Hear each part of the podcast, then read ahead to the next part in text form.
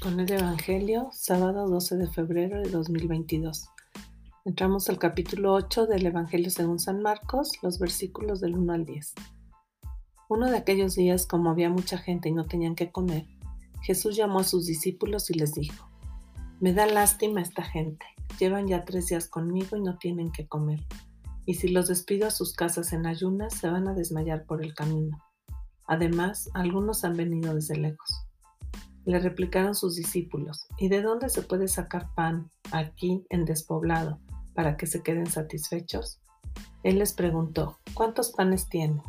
Ellos contestaron, siete. Mandó que la gente se sentara en el suelo, tomó los siete panes, pronunció la acción de gracias, los partió y los fue dando a sus discípulos para que los sirvieran.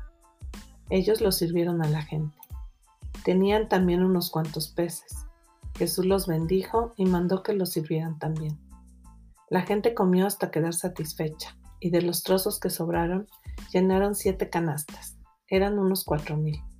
Jesús los despidió, luego se embarcó con sus discípulos y se fue a la región de Dalmanuta. Palabra del Señor, gloria a ti, Señor Jesús. Nuevamente vemos a un Jesús atento a las necesidades, compasivo, eh, se da cuenta que la gente no se quiere separar de él, pero no ha comido. Y de una manera muy humana es consciente que si se van así se van a desmayar. Em, esta pregunta que le hacen sus discípulos a Jesús, eh, podemos también nosotros reflexionarla, ¿no?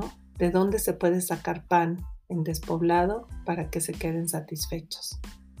A lo mejor así nos sentimos a veces, que estamos en despoblado, que no hay pan por ningún lado, que nos podemos desmayar y que, no hay cómo hacer, hablando con metáforas.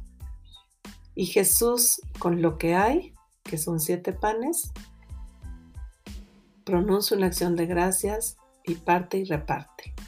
Es todo un símbolo de con aquello que tengas, comparte y se multiplica.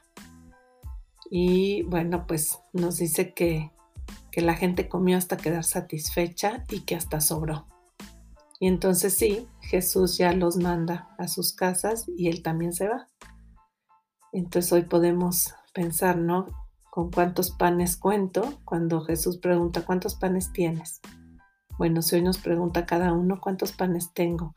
¿Qué puedo hacer con ellos o cómo puedo compartirlos para que otras personas no se desmayen en el camino, sino que queden satisfechas, queden alimentadas.